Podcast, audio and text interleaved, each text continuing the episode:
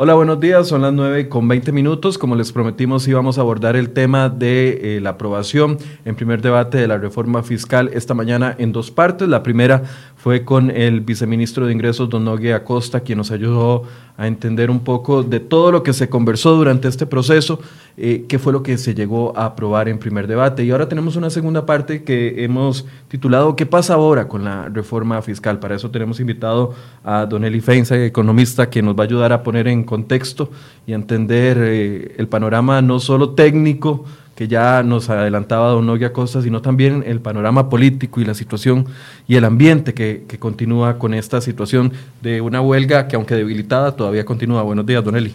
Eh, buenos días, Michael. Eh, como siempre, un placer estar por acá. Muchísimas gracias por la invitación. Gracias a usted por acompañarnos. Don Eli, 35 eh, votos a favor, 22 en contra. Se aprueba lo que hay, es lo que hay. Es lo que hay, es lo que hay ni más ni menos, es lo que hay. Se aprueba esta eh, reforma en primer debate y ahora viene a un proceso escabroso del que mucha gente tiene temor de lo que pueda suceder a nivel de sala constitucional. ¿Cómo analiza usted lo que ha sucedido en las últimas horas? Eh, bueno, sucedió lo, esperado, ¿verdad? Que era eh, que, que, se iba a aprobar el plan fiscal en, esta primera, en este primer debate. Creo que para nadie fue sorpresa que no hayan logrado los 38 votos. Eh, yo incluso en algún momento pensé que iban a tener menos, pensé que iban a andar por, el orden de 30, 32 votos, ¿verdad? Eh, así que el gobierno, digamos que hizo su tarea, eh, como, como dijiste vos en la introducción, con lo que hay, ¿verdad?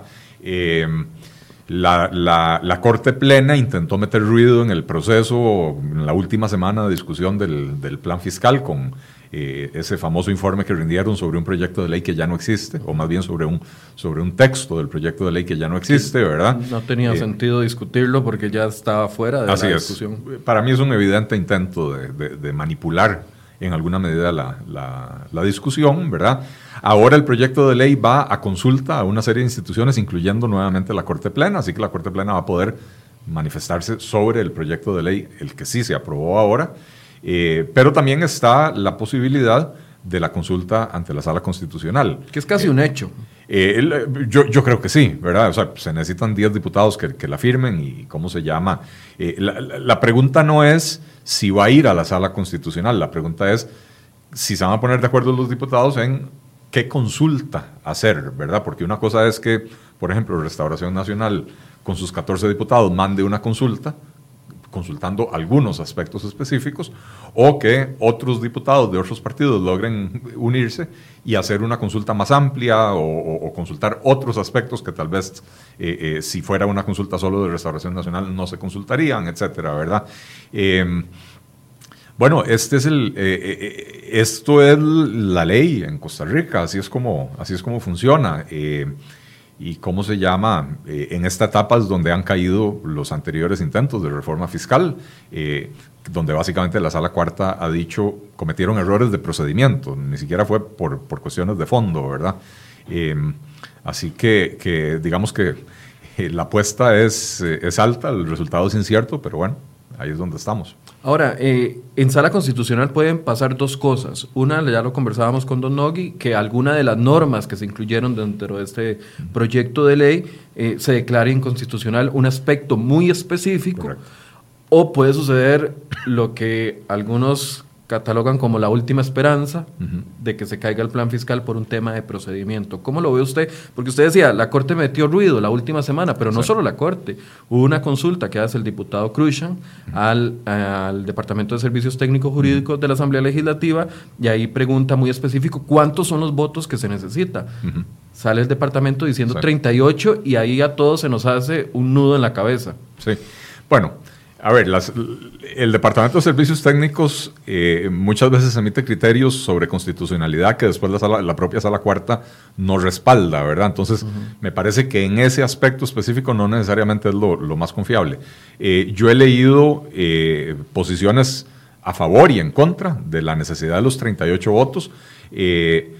si es referido a la, a la modificación de las funciones esenciales de la Corte, Suprema de Justicia, eh, eso está normado en la Constitución, ¿verdad? Cualquier proyecto de ley que modifique el funcionamiento eh, de los tribunales tiene que tener la mayoría calificada, tiene que tener los 38 votos.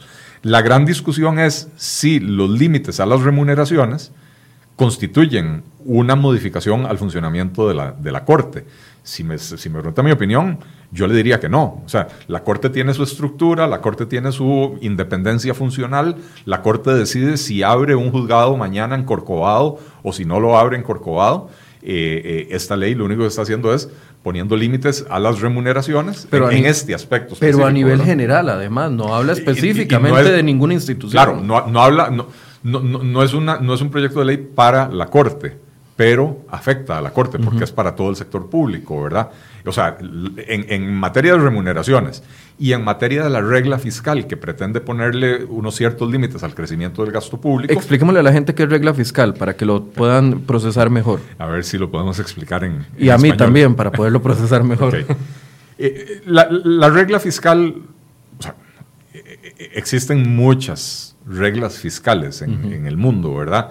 Eh, pero en términos generales, una regla fiscal es una regla o un conjunto de reglas que se ponen para eh, limitar el crecimiento del gasto público cuando eh, se presentan situaciones extraordinarias de una economía en crisis, de que, el endeudamiento, digamos, en, en, particular la de Costa Rica, establece que si el endeudamiento público supera ciertos límites, entonces el crecimiento del gasto se tiene que limitar a por debajo del crecimiento de la economía. Es decir, que como país gastemos de acuerdo a lo que a, nuestras posibilidades reales y no juguemos de Sí, ni siquiera es de acuerdo a las posibilidades reales, ¿verdad? el proyecto, proyecto de ley en ese sentido eh, no es de lo más colmilludo, digamos, ¿verdad? Eh, eh, es un proyecto de ley que dice que si el qué sé yo, si el, si el endeudamiento supera el 60% del PIB, entonces eh, vamos a, limitar el crecimiento del gasto a un, si no me equivoco, 65% del crecimiento de la economía. O sea, si la economía crece 10%, el gasto va a poder crecer 6,5% en condiciones de endeudamiento eh, de, esa, naturaleza, ¿verdad? Ahora, eso suena eh, muy bonito si tuviéramos un crecimiento de 10%, pero teniendo una, siendo una economía tan, tan, limitada, quiere decir que el endeudamiento va a ser mínimo. No, el endeudamiento es, ya, ya, estamos en una situación... El crecimiento del endeudamiento. El, el, crecimiento no del endeudamiento, es del gasto público. del gasto, perdón, el crecimiento del gasto público. Eh, bueno, lo, lo, que pasa es que hemos llegado a la situación en la que estamos porque eh, nos montamos en los últimos 10 años en una fiesta, de, o sea, un desenfreno fiscal eh, irresponsable. Una borrachera fiscal. Una borrachera fiscal, yo creo que sí, creo que es un buen término para, para decirlo. y seamos claros, el gasto público en el 2008 representaba el 15,3% del PIB. El gasto público el año pasado, en el 2017, representó el 20,7% del PIB.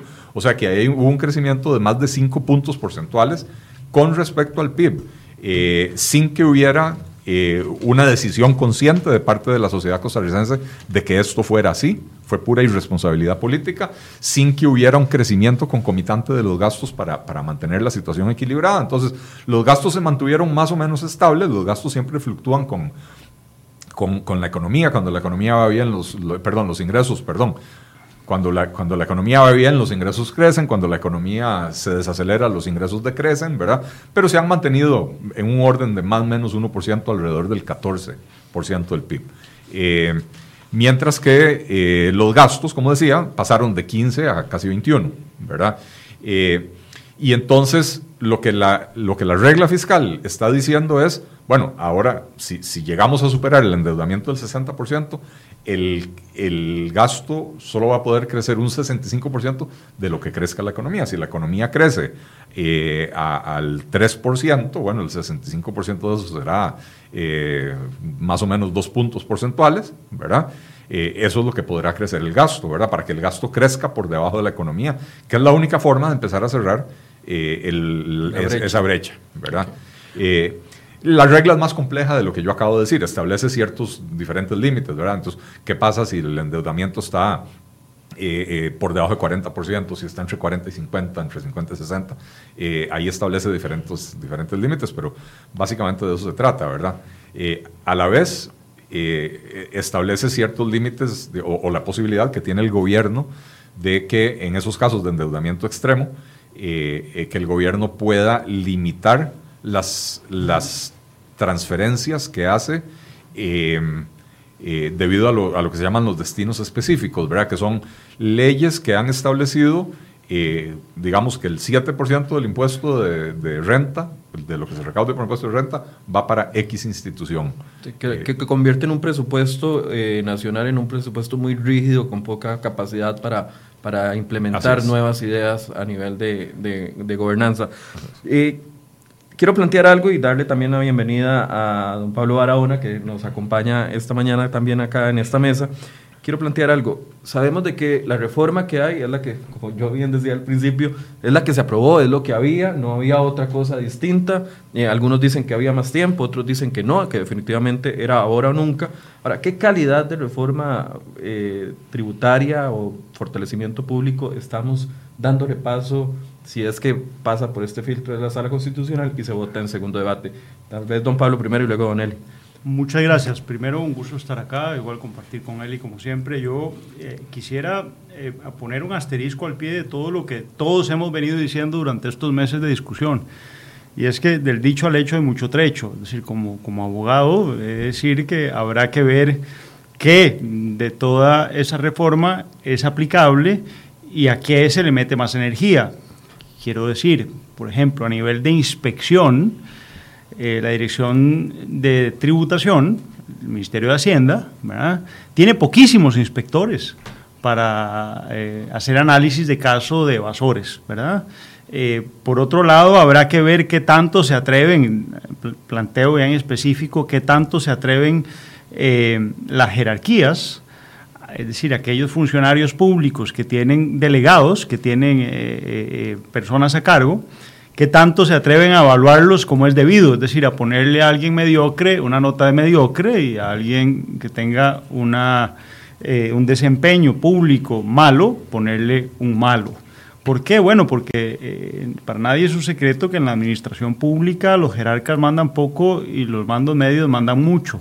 Eso no debería ser así, pero así es. Y tenemos jerarcas muy desempoderados, eh, alérgicos a la polémica, alérgicos a que algunos medios de pronto le hablan un breve expediente con un cuestionamiento de dos, tres funcionarios que al haber sido mal evaluados, entonces digan, ah, mire, este me está maltratando, y entonces, bueno, ya le arman un escenario, lo suspenden mientras tanto, al final dicen no había prueba, pero lo cierto es que ya el daño está hecho. Entonces, eh, el diablo se esconde en los detalles, hay que ver, por ejemplo, qué incidencia tiene esto, por ejemplo, a nivel docente, se dice, bueno, esto solo va a afectar a los que vengan, bueno, eso es parcialmente cierto. Hay que decir que ahí tenían un argumento los gremios sindicales, o todo trabajadores, que es interesante ver en detalle. ¿Por qué?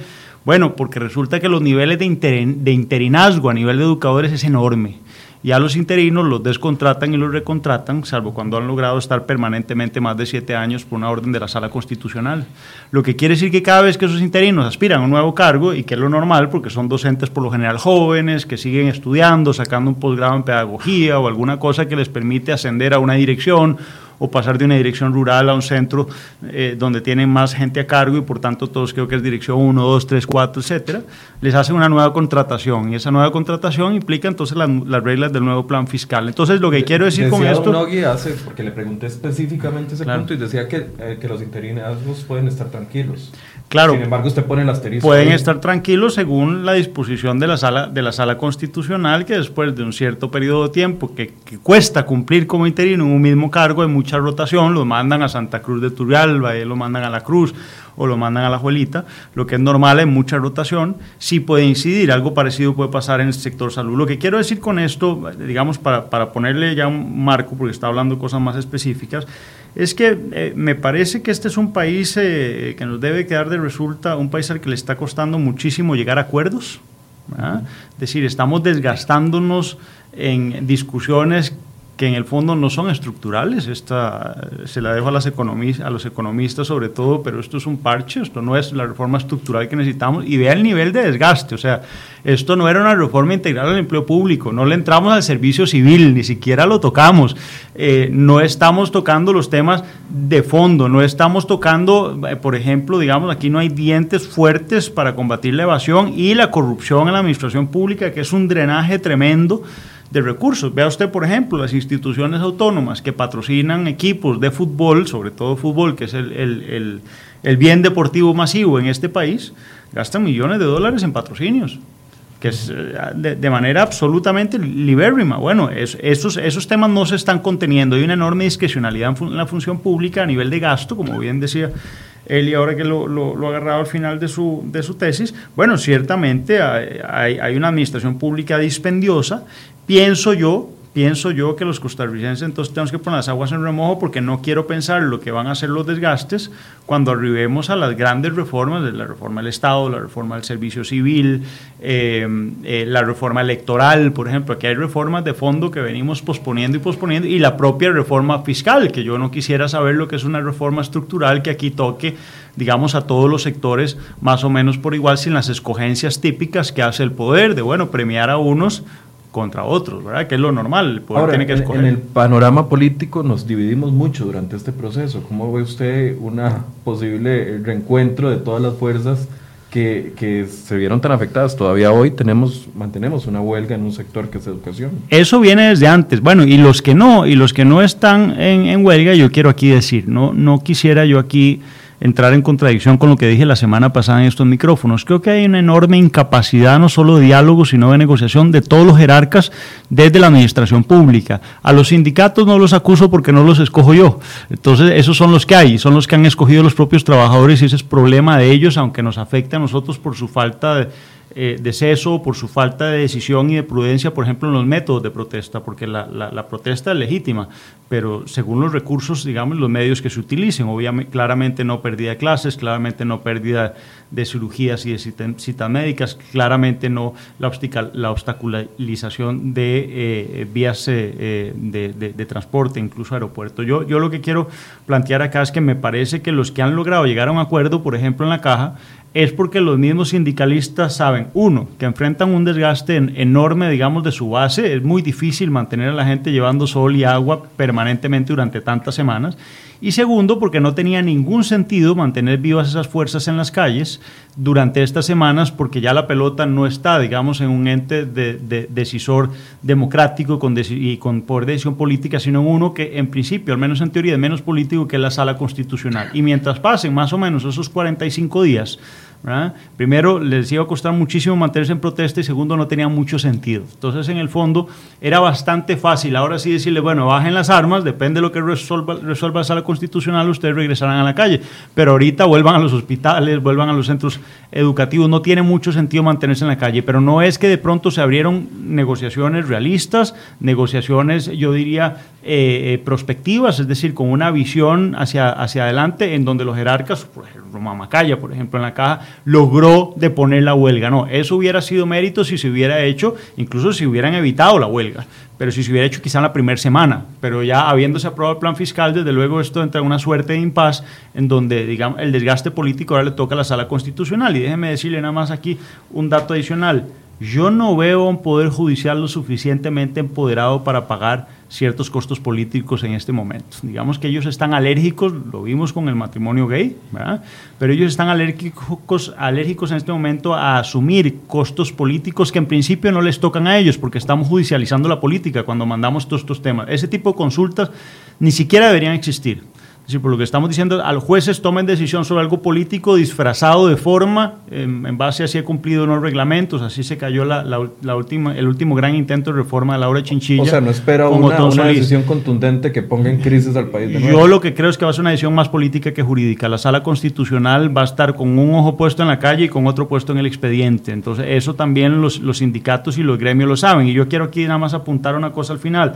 Este país se nos ha ido pauperizando, pero ciertamente, ustedes lo decían al final, hay un ejercicio populista no solo desde lo fiscal, sino hay un ejercicio populista del poder, desde el poder de represión del Estado hasta visitar una cárcel para ver cuáles son los sectores escogidos para estar ahí, a dónde van los recursos, ¿verdad? y ciertamente también este proyecto ha sido un ejercicio absolutamente populista, si bien es cierto, hay algunos sectores que se, se, perjudican más que otros o unos que se benefician más que otros, es lo cierto que aquí no hay un poder político que tome decisión en base a criterios técnicos con una visión histórica y ejerciendo un liderazgo. Y el gran problema de eso es que cuando en un país no hay liderazgo, entonces cuando no manda nadie, algunos empiezan a creer que mandamos todos y caemos en estos momentos de caos y de desorden en el, en el que estamos por una falta de, de, ejercicio de liderazgo. ¿Qué es el liderazgo? Ejercer el poder. ¿Y qué es el poder? Precisamente eso, poder, poder hacer cosas. Ahora, Don Eli, quedamos muy divididos, completamente divididos, de una forma tal que no nos podemos reconciliar como sociedad.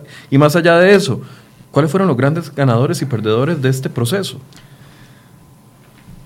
A ver, eh, por supuesto que, que, un proceso como el que describe Pablo, eh, que ha provocado muchísimo desgaste, eh, va a costar superarlo. Ahora, no, no hemos llegado a un punto de ruptura donde uno diga, bueno, esta sociedad ya no tiene futuro, ya, ya esto es irrecuperable, ¿verdad?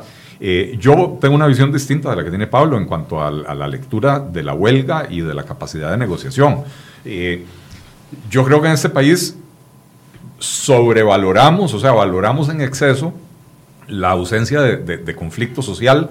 Eh, y, por qué digo que lo sobrevaloramos? No, no porque yo crea que el conflicto social sea bueno, es que en algunos momentos el conflicto social nos obliga a vernos en el espejo, darnos cuenta de los problemas que tiene el país, de los problemas que hemos ido creando a lo largo de 20, 30 o 50 años, de tomar decisiones, como decía Pablo, para favorecer algunos sectores eh, eh, que tienen más galillo y, los que no tienen tanto galillo. bueno, o, que, tienen más lobby también, Eli. Bueno, eh, bueno, galillo. Galillo, es el de la calle, el lobby lo hace en silencio y calladito. Más está bien, está bien, me refiero me refiero a, los que tienen poder, ya sea por la vía de representación, eh, eh, representación en el sentido de cámaras, eh, sindicatos, etcétera. No importa si el poder lo ejercen en la calle, si el poder lo ejercen en, salones eh, ocultos de la, de la, Asamblea Legislativa, presionando, eh, como hicieron las cooperativas, por ejemplo, presionando a todos los diputados para lograr que les mantengan la exoneración.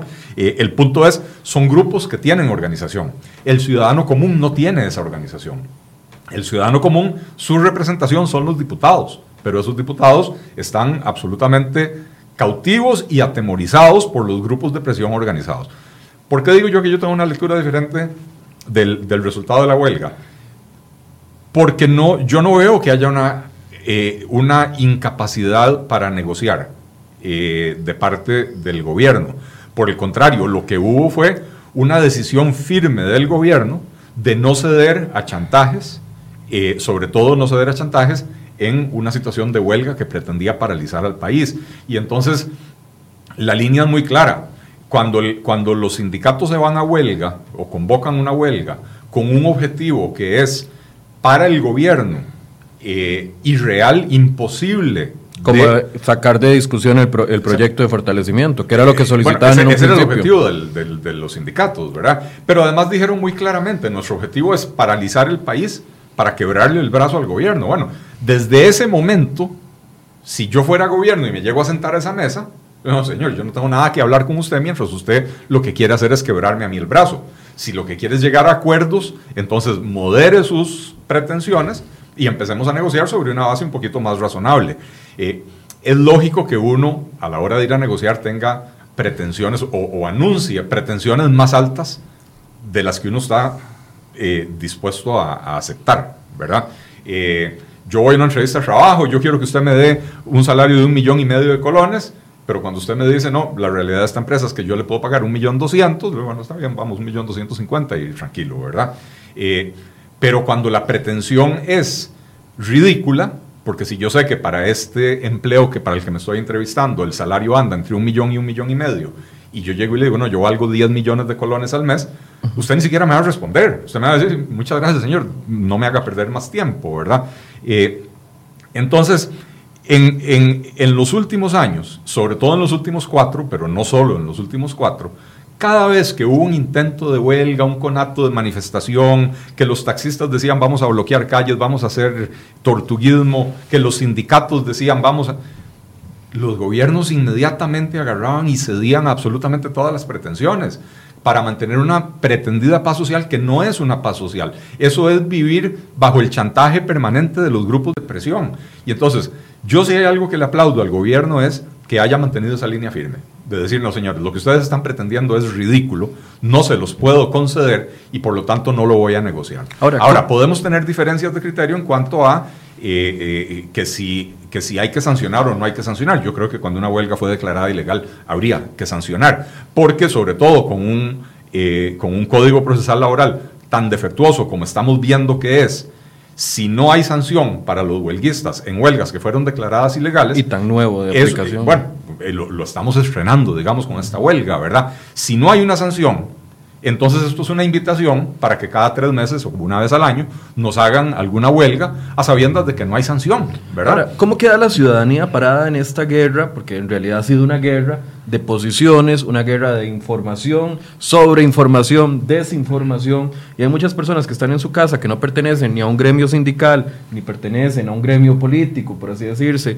y, y, están hoy con las manos eh, pensando qué es lo que va a suceder en el país. Bueno, ese esta, es, esta parte, este sector. Ese, es uno, ese es uno de los elementos más problemáticos, que este tipo de discusiones generan una enorme incertidumbre a los que estamos de sándwich, es decir, a los ciudadanos eh, que alguna vez un ministro de Información encargado de la comunicación del gobierno nos dijo los de a pie. Don Mauricio Herrera, ex ministro de Comunicación. Exacto, y los de a pie, bueno, pues sí, quedamos con una enorme incertidumbre y ciertamente el capital también pues eh, se repliega un poco para ver eh, cómo es que esto, digamos, cómo es que esto resulta. Yo, yo quisiera aquí, porque no es, una, no es una diferencia de matices, me parece que hay algunas contradicciones, eh, algunas contradicciones entre lo que ha dicho, en lo que ha dicho Eli, que, que, hay, que, que hay que aclarar bien que decir que no fueron los sindicatos los que empezaron con una posición eh, no dura, con una posición que era de cabezonada absoluta. Fue el gobierno, Eli. En principio, lo que estaba pidiendo el movimiento sindical era que le sentaran a los primeros de la fila, que no le sentaran a un viceministro, que no le sentaran a un muchacho Nobel que empezaba en trabajo, que le sentaran a la ministra de Hacienda. Como, que le sentaran, de negociación, que le sentaran a los jefes de, de, de, a los jefes de la agenda como el ministro eh, de la presidencia. Yo no, a mí me parece que ha sido un error gravísimo, que le ha salido carísimo. Yo no puedo eh, pensar que esto, que es un problema político, se resuelve de manera legal, y lo digo como abogado, con declaratorias de huelga, porque aquí el problema era de fondo. pero déjame terminar, porque yo te dejé terminar. yo, yo lo que pienso es que aquí el gobierno, en un principio, pudo haber cedido a una pretensión que era sencilla a los sindicatos, que era reunirse con los primeros de serie, lo dijimos la semana pasada, porque iban los primeros de serie, iban las cabezas sindicales y querían reunirse, y por qué no, como probablemente tuvieron, tuvieron acceso los lobistas, eh, a la ministra de Hacienda, al ministro de la, de la presidencia y querían reunirse con ellos para exponerle algunos puntos que cuando uno ve los 29 puntos que plantea el movimiento sindical, yo no digo que todos, ahí sí yo coincido, había que firmárselos como un cheque en blanco, pero pienso que habían elementos ahí que se podían bastantear, tanto así que hubo fracciones completas en la Asamblea Legislativa ¿Usted cree hubo que fracciones hubo partidas, claro, que podían, que podían asumir algunas de esas tesis y que se asumieron en la Asamblea y se presentaron mediante mociones, por ejemplo, el tema de las cooperativas el tema del enganche médico, que me expliquen qué tiene que, hacer una exoneración en subastas ganaderas cuando hay diputados sembrados ahí con claros anclajes en el sector ganadero. Entonces el problema, Eli, aquí es político, no es jurídico, es que le dieron razones razones, excusas, cierto, pero razones al fin al movimiento sindical para decir por qué nosotros que desde la calle estamos transparentando nuestra protesta, tenemos menos incidencia que los que le hacen a calladito en las cavernas del lobby y que sí tuvieron efecto. Creo que eso democráticamente hay que valorar. Y finalmente una, una, respuesta a ese punto para que podamos ir teniendo. Pero para terminar nada más de, cerrar la lógica, porque Eli, Eli, fue amplio en su argumento. Yo quiero decir aquí, ciertamente, ciertamente los sindicatos dijeron, no levantamos el movimiento hasta que usted no retire el proyecto, pero no antes de que el presidente Alvarado le dijo, no negocio con usted hasta que usted no, no depongan la huelga. Fue el presidente el que primero se puso una línea dura que cerró a los sindicatos. A mí me preocupa poco, pero no creo que ninguno de los dos lo haya hecho bien, porque creo que lo que tenían obligación por el costo de país es entrar en una negociación para procurar, como se valoró en un momento y como lo hizo el Ejecutivo, porque el Ejecutivo retiró el proyecto en una mañana y la tarde lo volvió a convocar. ¿Por qué? Porque lo que quería era abrir un espacio de negociación para que esto no estuviera tan trabado y sobre todo para que las consecuencias en las calles, en los hospitales, en el sistema educativo no las sufriéramos de esta manera, sino que al final pasara lo que iba a pasar, que era que esto se tenía que aprobar, porque yo sí coincido con, con él en que esto no se podía retirar ya al nivel de avance que tiene este proyecto, porque aunque era un parche, se necesitaba. Ahora, lo que no sé es si todos los puntos sobre las IES fueron puestos en esta discusión y si el mejor proyecto era el que, el que salió. Creo que no. Don Eli, con respecto a la negociación, ¿qué posición tiene sí, usted? Bueno, yo, yo discrepo radicalmente, no, no, no hay una contradicción en lo que yo dije. Eh, el gobierno asume una posición de no negociar cuando los sindicatos anuncian una huelga con un objetivo que es imposible de otorgar. Eh, y, creo que eh, los costarricenses en alguna medida debemos agradecer esa claridad del gobierno, esa firmeza del gobierno en decir, no señores, vamos, vamos a discutir, si podemos discutir, pero no vamos a discutir sobre la base de retirar un proyecto de ley que además está en el foro creado en la democracia para discutir los temas fiscales, que es el Parlamento. El Parlamento históricamente básicamente nació como una entidad que, tenía la representación popular para tomar decisiones sobre si crear impuestos, y subir impuestos y bajar impuestos, un poco para quitarle esa, esa potestad a los reyes que la ejercían. Eh, eh, estamos hablando hace 800 años, ¿verdad? Los reyes que la ejercían con, absoluta discrecionalidad, ¿verdad? El rey llegaba, tocaba la puerta donde Michael y decía, vengo aquí por mi derecho de pernada y además vengo para cobrar mis impuestos y cobraba lo que se le pegaba a la Pero hubo poca negociación del gobierno, según la posición que decía don Pablo. Yo, a ver, es probable que, es probable que el gobierno haya podido eh, en algún momento ser más abierto a la negociación antes de la huelga no en la huelga. Uno no, uno no negocia con la pistola puesta acá. Ahora, yo no recuerdo eh, ningún presidente sentándose a una mesa de, negociación. Bueno, eso, es lo que yo quería decir. A ver, al menos cuando, cuando, cuando el sindicato viene y exige, yo quiero conversar, pero usted me sienta en esa mesa al presidente, a la ministra de Hacienda, al ministro de la Presidencia, bueno, ya ahí entró perdiendo. Porque el presidente de la República tiene la representación popular. El presidente de la República fue electo en una votación en la que participaron dos millones y resto de personas. Muchos de los manifestantes. Eh, muchos de los que hoy están en la calle, muchos de los que hoy estamos en contra del, del, proyecto de ley o que lo consideramos, como lo considera Pablo y como lo considero yo, que es un parche eh, que, no resuelve el problema y, y que no está bien diseñado, ¿verdad? Pero el presidente de la República, al final de cuentas, fue electo en una votación popular. Mientras que los líderes sindicales son electos en conciliábulos cerrados eh, donde participan 500 personas o si no eh, eh, rifan dos carros y un refrigerador para que llegue un poquito más de gente. Pero, para el punto es, si el presidente, si el presidente, déjeme, terminar Pablo, 13% sí. del padrón. Sí, sí, sí. Y de acuerdo, al, y de acuerdo a la legislación costarricense, y, de, bueno, ese 13% del padrón eran 400 mil personas. Pero igual los sindicatos. Eh, los sindicatos, todos juntos, no llegan a una afiliación de 400 mil personas. No, no, para no puedes hacer una comparación entre un Estado y sindicatos. Bueno, no, no, es totalmente artificial. Eso tiene un sesgo antisindical terrible que tenemos eh, porque, no, no, porque estás eh, depreciando la democracia interna sindical. y me parece que la pregunta me la hicieron a mí, la voy a contestar yo. Sí, sí, pero después complementando. Vos, después vos contestás todo lo que vos querás. Pero en este momento, mi pregunta la, la contesto yo, por favor. Sí, sí, okay. dije un paréntesis, lo hice. Entonces, ok, maravilloso. Eh, nadie puede exigirle al gobierno con quién se quiere sentar. Si yo represento una, la Cámara de Industrias y le mando una carta al presidente, le digo, señor presidente, le pido una audiencia porque quiero hablar sobre los temas de urgencia para el sector industrial, si yo fuera el presidente de la Cámara de Industrias, el presidente agarra esa carta, se la remite al ministro de Industria, y le dice, atiéndame a esa gente y me pasa un informe. Y si el presidente de la Cámara de Industrias, don Enrique Egloff, creo que soy, dice, ah, no, yo no voy a esa reunión porque yo exigí que fuera con el presidente, creo que sería producto de escarnio y de burla y de risa y de, y de, y de desaprobación de toda la población costarricense. El presidente se guarda para las negociaciones de última instancia. Y si la ministra de Hacienda dice, yo voy a mandar al viceministro especializado en esos temas, esa es la decisión. Si los sindicatos quieren comunicarle algo al gobierno, entonces aceptan el canal que el gobierno les abre para llevarlo. Pasaron 10 días, dos semanas y no hubo ningún avance, entonces dicen, bueno, señores, esa puerta que me abrieron en realidad fue una puerta eh, eh, de mentirillas, porque no resultó en nada, entonces ahora sí, quiero, una, quiero escalar esto al siguiente nivel. Me, atendió el viceministro, quiero ir con el viceministro, ahí tendrían razón. Pero cuando usted de entrada viene y dice dos cosas, me ponen al presidente, a la ministra y a los ministros, o sea, a toda la plana mayor del gobierno, en la primera negociación, y además me retiran el plan fiscal, y además me imponen estas, estos 29 puntos que no tienen ni siquiera un cálculo de cuánto se podría recaudar. Sí, hay cosas muy importantes en esos 29 puntos. Eh, cuatro o cinco cosas que, realmente sí habría que meter ahí.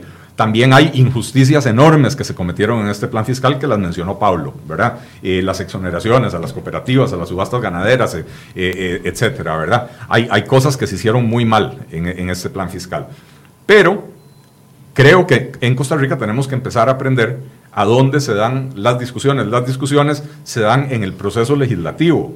Eh, yo puedo querer conversar con el Poder Ejecutivo porque yo quiero que el Poder Ejecutivo meta un texto sustitutivo, está bien, eso, eso es válido también, pero dentro del contexto legislativo. el movimiento sindical cometió el error de querer obligar al gobierno a hacer algo que solo la Asamblea Legislativa podía hacer, ¿verdad?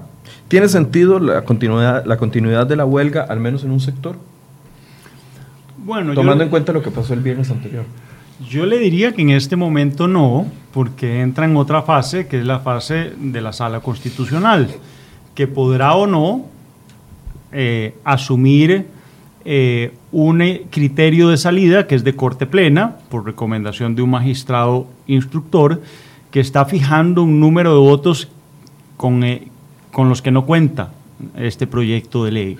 Está hablando de 38 votos y ciertamente eh, creo que el movimiento sindical en este momento se siente bastante tranquilo porque si algo tuvo, digamos, para ellos de rédito, nos guste o no, todo este proceso de, protesta es que ciertamente quebraron líneas partidarias, debilitaron la sumatoria del Ejecutivo, que yo eh, creo que es muy teórico lo que él ya ha planteado en la realidad política, yo pasé por la Asamblea Legislativa en algunas ocasiones también, y ciertamente es el Ejecutivo el que tiene la iniciativa de los proyectos, el que tiene una bancada oficialista, el que tiene la presidencia de, la Comisión de Hacendarios por medio de Wilmer Ramos, el ministro de Economía del primer intento de gobierno del PAC, y entonces ciertamente eso de decir que eso está ahí en la Asamblea Legislativa nada más y que el Ejecutivo no tiene poder de influencia es, quedarse un poco, un poco estrecho en el análisis. no fue lo que Yo insisto en que aquí el problema es esencialmente político y bueno, ahora habrá que ver qué resuelve la sala constitucional porque esto en efecto no ha terminado. Y aunque se apruebe después, yo aquí quiero rememorar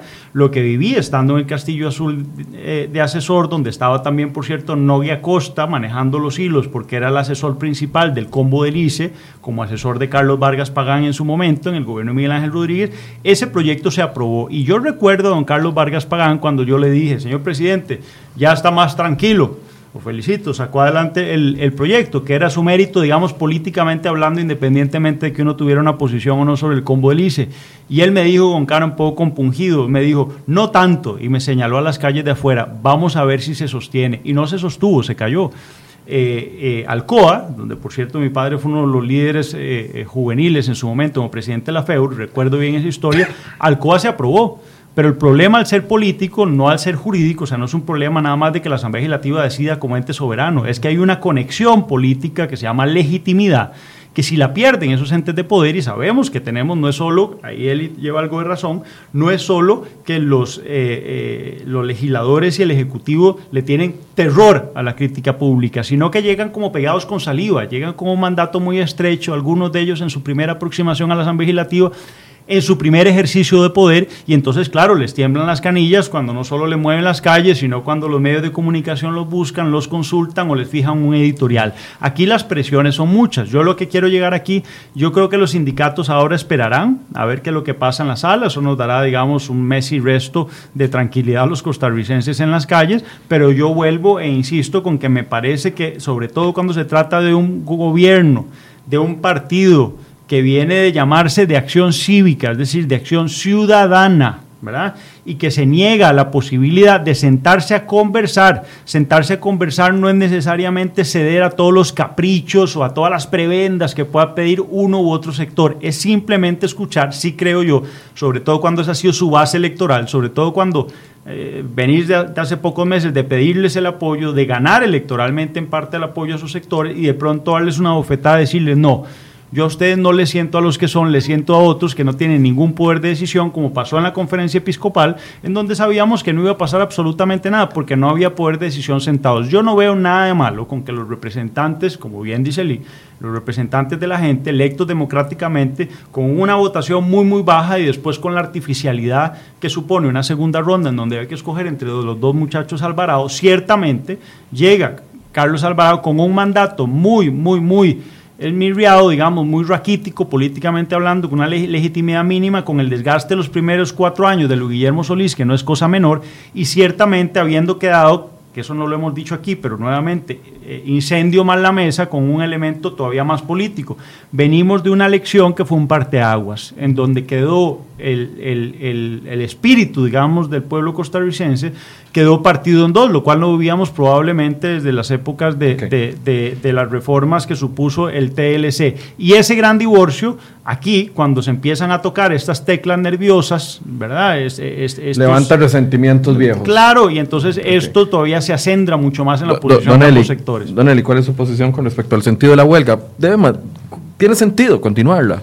Porque quiero abordar otro tema, pero vamos a ver, salgamos de este y abordamos un último tema. A ver, tiene, tiene razón Pablo cuando dice que eh, no, no, no, hay que limitarse, digamos, a los mecanismos institucionales. Eh, eh, en efecto, el convoy se fue aprobado y además fue aprobado con mayoría calificada y qué sé yo, y, se terminó cayendo en la calle.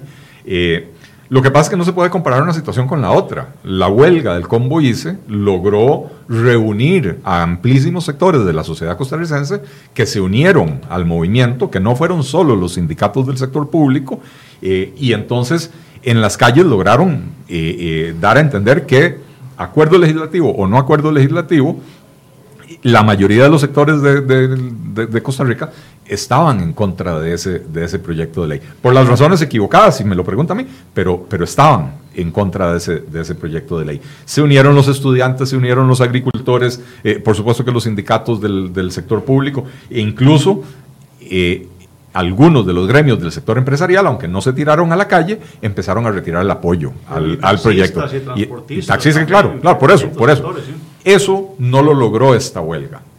Porque esta huelga, la, digamos que los dirigentes sindicales fueron muy transparentes eh, en su, intento de ocultar sus motivos reales. Fueron muy transparentes. Todos sabíamos que esta era una huelga con el objetivo único y exclusivo de impedir eh, las limitaciones al gasto público de impedir las limitaciones al gasto público, de, impedir las limitaciones al, empleo público que están contenidas en el tercer capítulo de la ley.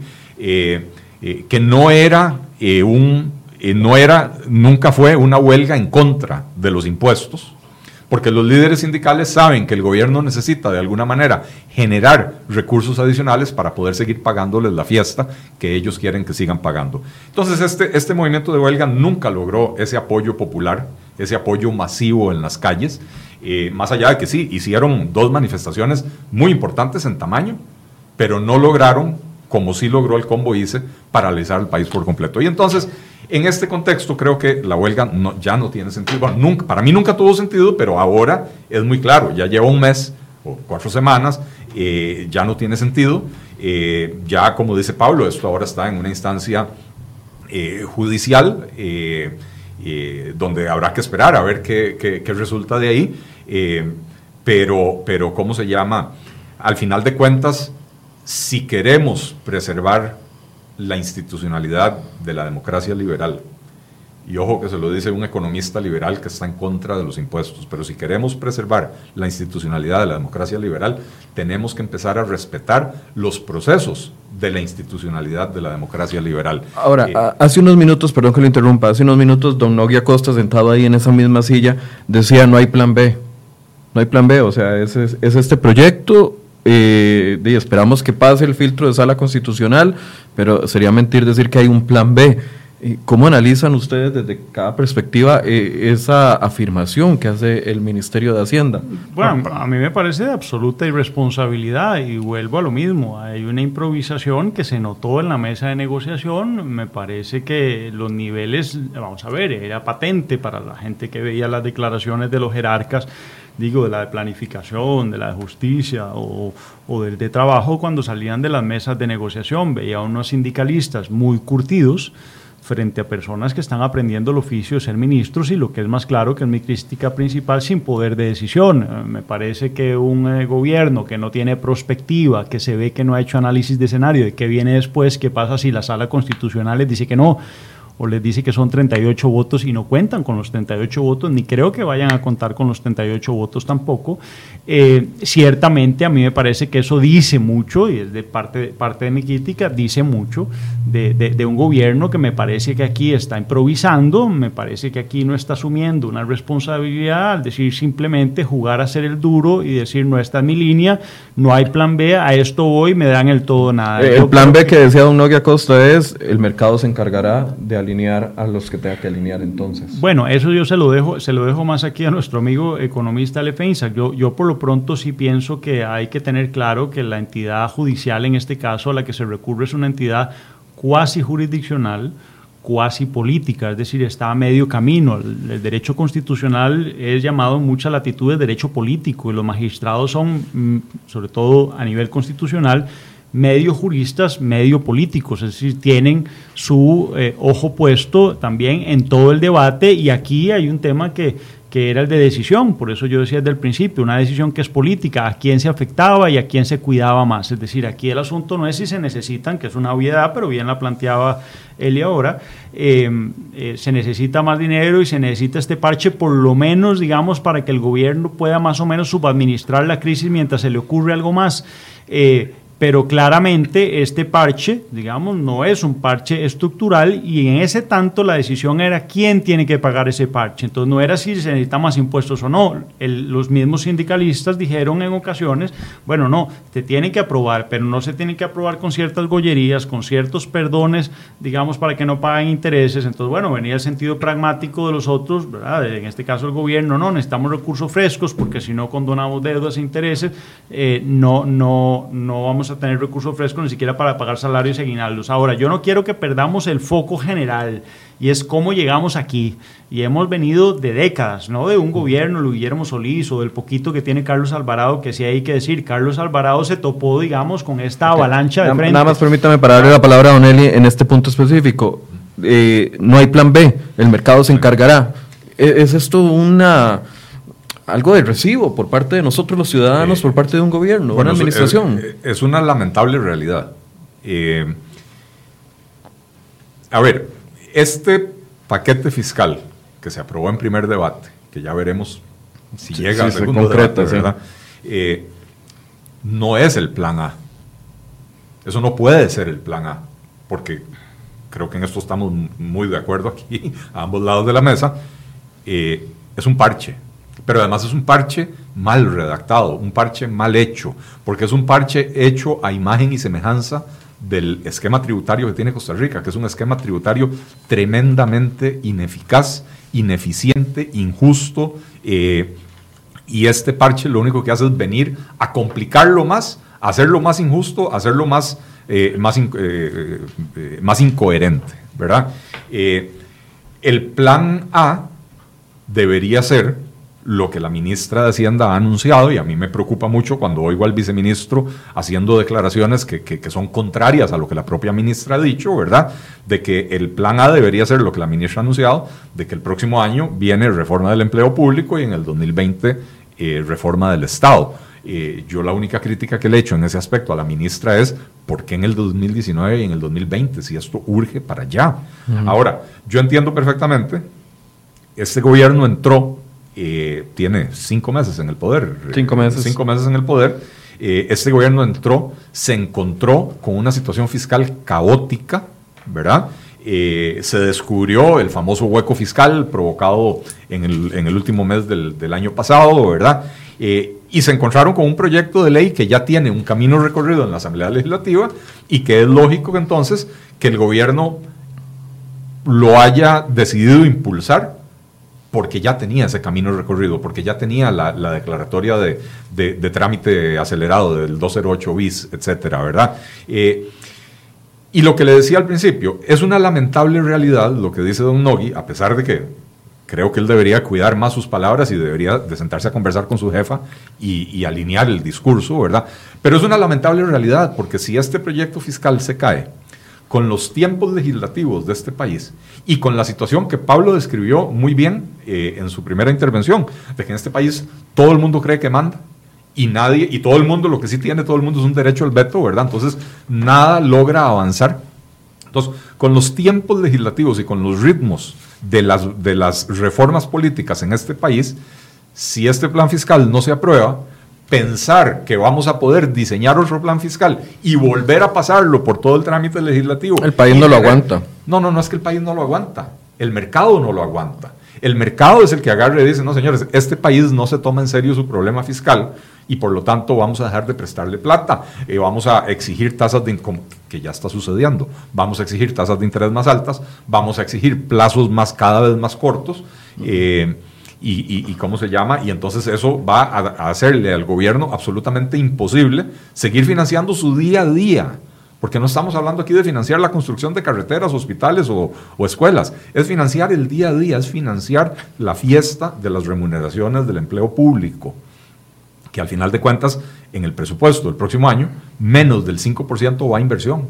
Todo lo demás es pago de deuda, intereses, etcétera, eh, y pago de remuneraciones y, gastos corrientes, que son alquiler, luz, agua, papelería, etcétera, internet, etcétera, ¿verdad? A modo de conclusión, porque ya nos pasamos el tiempo que les habíamos pedido a los dos, eh, una conclusión sobre el panorama y, lo que ustedes creen que son puntos importantes que se deben de tomar en cuenta. Yo repartiría un poco mal las culpas. Eh, a mí no, no, no me gusta sesgar el análisis y decir que la culpa es más de un sector, por ejemplo, los empleados públicos. El empleo público ya de por sí está pauperizado y hablamos de la educación pública que reciben nuestros niños, la educación pública que reciben nuestros jóvenes, también de los hospitales públicos que atienden a la mayoría de la población que no puede ir ni a, en este caso, hospitales privados o a educación pública, en el ejemplo anterior, y puedo seguir. Em, eh, vivienda social. Eh, este país se nos está pauperizando. Eh, yo he tenido una experiencia en los últimos años que me ha permitido sobrevolar un poco lo que viene ocurriendo en la región y quiero decir que Costa Rica, eh, vamos a ver, está en, un nivel de gremialización, de individualización, en donde cada quien jala para su saco. Pero aquí hay que decir, hay un ejercicio populista del poder. La responsabilidad no es de los sindicatos o solo los trabajadores públicos. No, no, aquí la responsabilidad también es o, de gremios, solo las cooperativas, de gremios, o de gremios empresariales, pero la, la, principal responsabilidad tienen dos agentes. Uno, los políticos irresponsables, que han sido los que han de manera prebendal y populista le han concedido, mire, Michael, a usted para que se quede tranquilo en su coto de, de, administración de poder y, y, donde usted ejerce su actividad económica, y a mí entonces en la mía también, ya nos quedamos tranquilos, pero no importa si nos estamos llevando el país entre las patas, lo importante es que nosotros quedamos cómodamente apoltronados en nuestra nuestra zona de, por ejemplo, que no lo menciona él y lo menciono yo, de la enorme evasión fiscal que hay en este país que no se ataca. Insisto, vayan, vayan y pregunten cuántos inspectores de Hacienda tienen para todo el país para perseguir evasores. No llegan a 10 para hacer unos estudios que son unos estudios complejísimos, súper técnicos, qué está pasando en las aduanas de este país. El nivel de evasión es simple, no solo pertinaz, es decir, permanente, sino que nos está atacando. Entonces hay una enorme hipocresía en el discurso y quiero decirlo hospitales, puentes, autopistas, colegios públicos, universidades públicas, eso no se financia escapándole al empleo público, que son salaritos paupérrimos ya al final, es decir, salarios que cada vez se disminuyen más. Es importante, sí, claro, sobre todo por un tema de legitimación del poder y de, y de, y de, coherencia de un discurso desde el punto de vista moral, pero eso se construye, todos esas, esas, esas digamos, eh, esos impulsos desde lo público se construye, eh, eh, digamos, entrándole a donde están los recursos, la masa de recursos que no están necesariamente ahí. Aquí había un proyecto que era de Otón Solís, que se llamaba Cerrar, que implica, tenemos 330 instituciones autónomas e instituciones del Estado, muchas haciendo lo mismo, duplicándose. Y yo quiero decir aquí nada más cerrar diciendo, entonces ha habido un enorme prevendalismo concediéndole a cada sector, no solo sindicatos, concediéndoles cosas, concediéndoles exoneraciones o, haciéndose la vista gorda, gorda, de los grandes evasores, pero además hay que decir, hay una enorme responsabilidad, además de esos políticos que han sido populistas en eso, también de los ciudadanos, que hemos estado viendo ese desfile de máscaras al frente y seguimos, perdón, posponiendo a la gente excelente que ha parido este país, gente que se ha formado, gente que tiene más atrevimiento para, dar, para hacer el trabajo políticamente hablando, y estamos nombrando gente muy mediocre en los puestos de poder. La Asamblea Legislativa es un clarísimo ejemplo, perdón, también el Ejecutivo ¿verdad? Y por qué no decirlo, también lo que está saliendo de la Comisión de Nombramientos para una Contraloría General, para las magistraturas, para la defensa de los habitantes y los ciudadanos. Estamos viendo ese desfile de máscaras y no estamos haciendo nada más allá desde la comodidad de estar detrás de un teclado, a veces berrear, pero ciertamente no estudiamos, no ejercemos el voto responsablemente y no le estamos demandando a los líderes políticos cada vez que dan un paso populista y prevendal, miren señores, con eso no voy, repartiendo escapularios a todo el mundo, es decir, sin tener un sesgo ni antisindical, desde luego tampoco antiempresarial, y, y dejándonos de ese sentir que ya es parte de nuestra cultura, de sentirnos bien con nosotros mismos, sintiéndonos mal con los políticos. Es decir, toda la culpa del partido no es de los jugadores, no es del entrenador, es del árbitro. En Costa Rica también la culpa siempre es del presidente, siempre es de los políticos, no si nosotros los pusimos ahí. Ok. Don Eli, a modo de conclusión.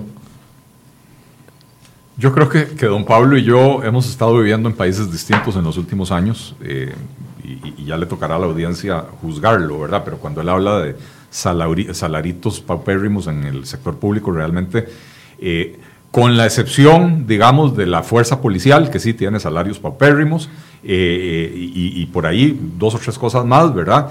Eh,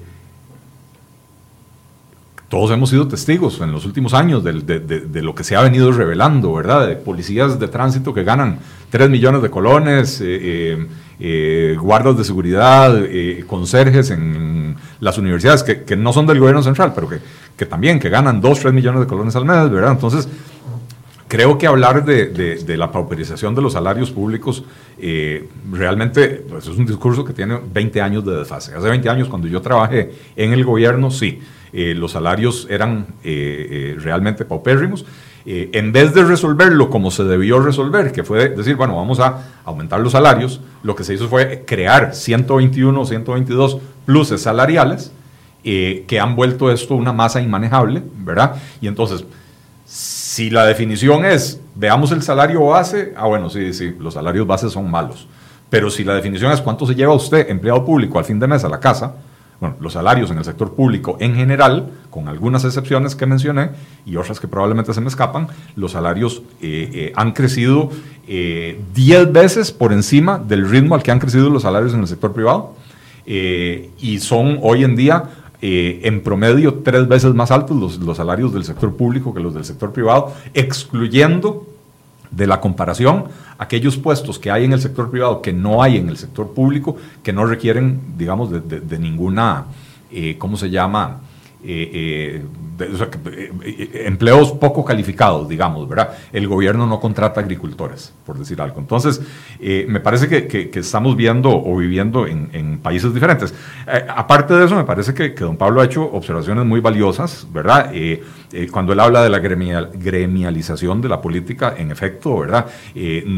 Costa Rica nunca, o no nunca, en los últimos años no ha podido tomar una decisión de reforma en ningún aspecto, reforma procesal laboral, reforma procesal civil, reforma fiscal, etcétera, eh, que, sea integral. Siempre es atendiendo a las necesidades de esos grupos que tienen más galillo de los que hablábamos al, principio, ¿verdad?